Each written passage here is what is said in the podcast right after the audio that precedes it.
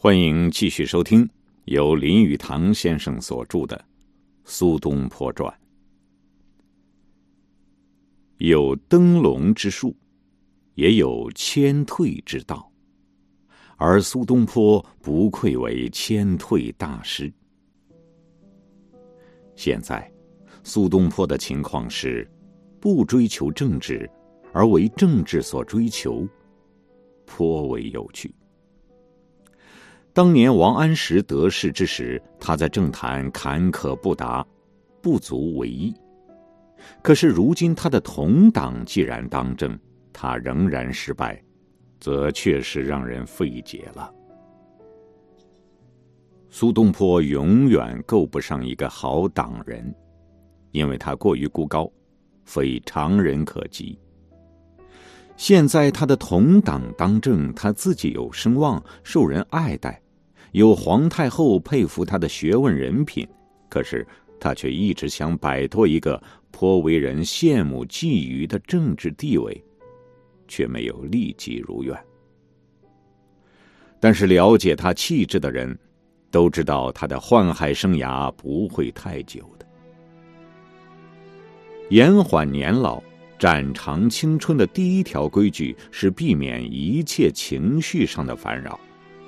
可是，苏东坡现在，在他所谓奸小之境的官场，却有过多的情绪上的烦扰。政治这台戏，对有此爱好的人是很好玩；对那些不爱统治别人的人，丧失人性尊严而取得那份权威与虚荣，他们认为并不值得。苏东坡的心。始终没有放在政治游戏上，他本身缺乏的最惨的，便是没有决心上进，以求取宰相之位。倘若他有意，他会轻而易举的弄到手的。作为皇帝的翰林学士，其实是属于太后的，他与皇家过从甚密，只要肯玩政治把戏，毫无问题。他有足够的聪明。但是，倘若如此，他就是丧尽自己的天性。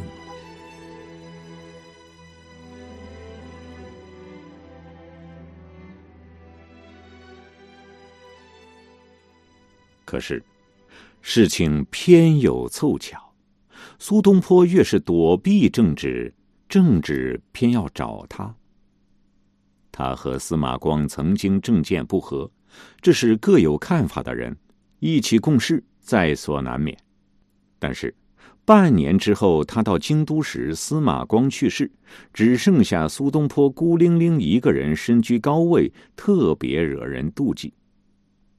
果然不久，第一个风暴就向他袭来，朝廷的政治斗争都围绕着他而发生。第二年正月，几十份表彰都弹劾他。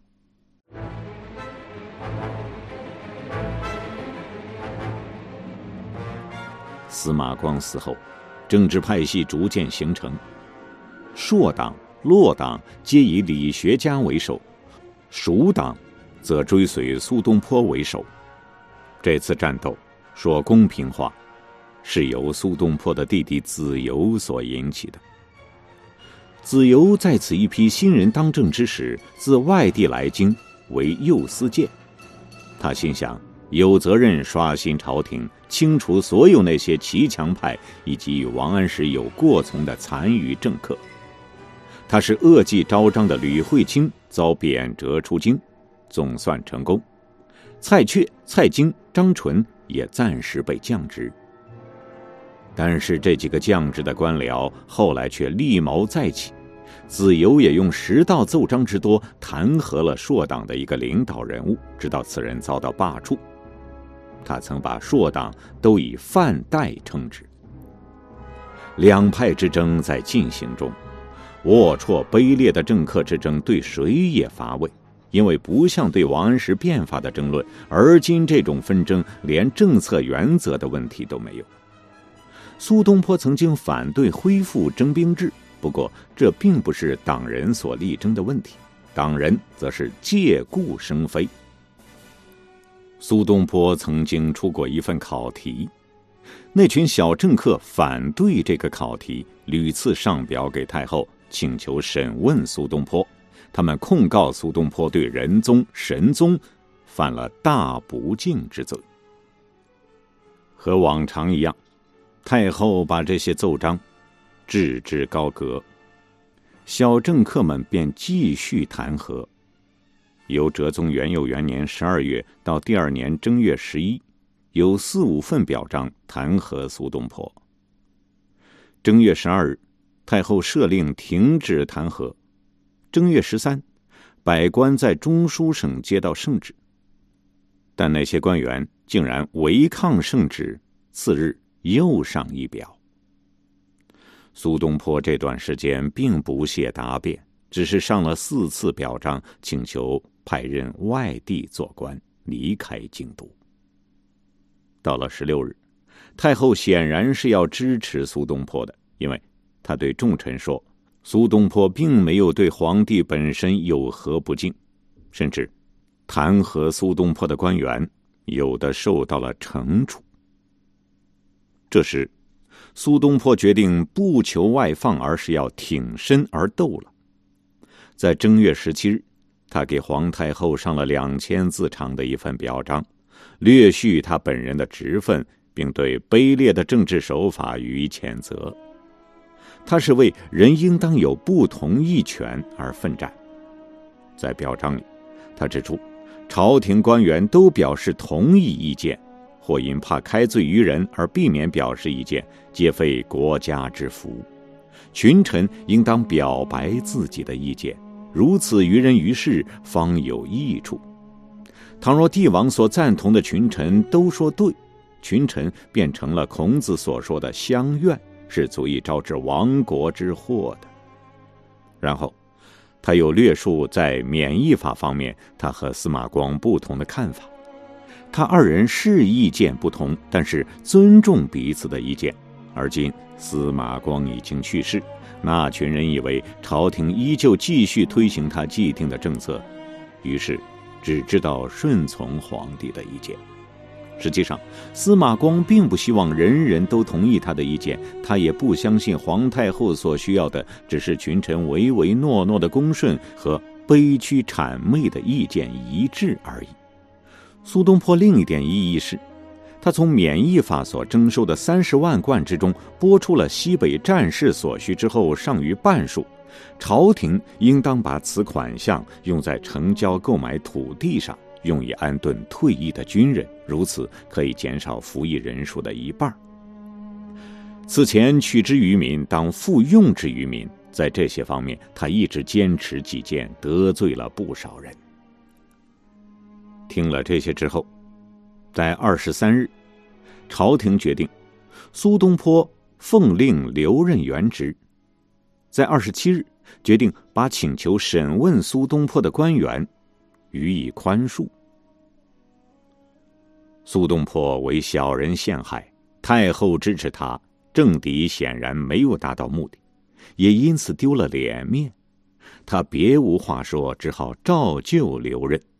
他对皇太后非常感激，决定从此之后毅然决然的以更为坦诚的态度向皇太后说别人所不敢说的话。两年之中，苏东坡以其强烈的明士本色、坦直无畏的言论得罪了很多人，其中包括硕党、骆党的人物。当然，他也成了王安石余党的眼中钉、肉中刺。苏东坡不去，此等人。不能再起。苏东坡觉得，自己仿佛正走在群蛇滋生的阴潮的山谷，他决心要逃出去。在哲宗元佑元年十二月，敌人第一次向他发动攻击时，他就想到了辞职。在次年，他不断的请求摆脱官位，表示他坚决求去的表彰。写于元佑六年的五月，那时他的杭州太守任期届满，他请求续任一期。这是具有自传性质量最长的一道表彰，历述所有过去他所遭遇的不幸，包括他的遭受逮捕和审讯，那些党人对他的嫌忌重于对于子由。在陈述他的政治生涯的梗概之后，他说：“陛下之臣威言威行，独立不回，以犯众怒者，所从来远矣。臣岂敢以衰病之余复犯其锋？虽自知无罪可言，而今之言者，岂问是非曲直？今余年无几，不免有远祸全身之意。”再三辞训，实非矫事。臣若贪得患失，随侍抚养，改其长度，则陛下亦安所用臣？若守其初心始终不变，则群小侧目，必无安理。所以反复纪律，莫若求去。非不怀恋天地父母之恩，而衰老之余，耻。富与群小计较短长曲直，为世间高人长者所笑。福望圣慈，早除疑惧。在苏东坡再三恳请之后，在元佑四年，也就是公元一零八九年三月十一日，朝廷终于允许其所请，任命他以龙图阁学士出任杭州太守，领军浙西。浙西太守管辖六区，包括现在的江苏在内。临行前，皇帝赐予苏东坡茶叶、银盒、白马，以及镀金的鞍靴，他官服上的金腰带，这些礼品。马对他无用，他转送给他的穷学生，去卖钱了。他启程时。老臣文彦博已经八十三岁了，但仍然活跃，为他送行，劝他不要再写诗。那时候苏东坡已经上马，他大笑说：“我若写诗，我知道会有好多人准备给我做注脚呢。”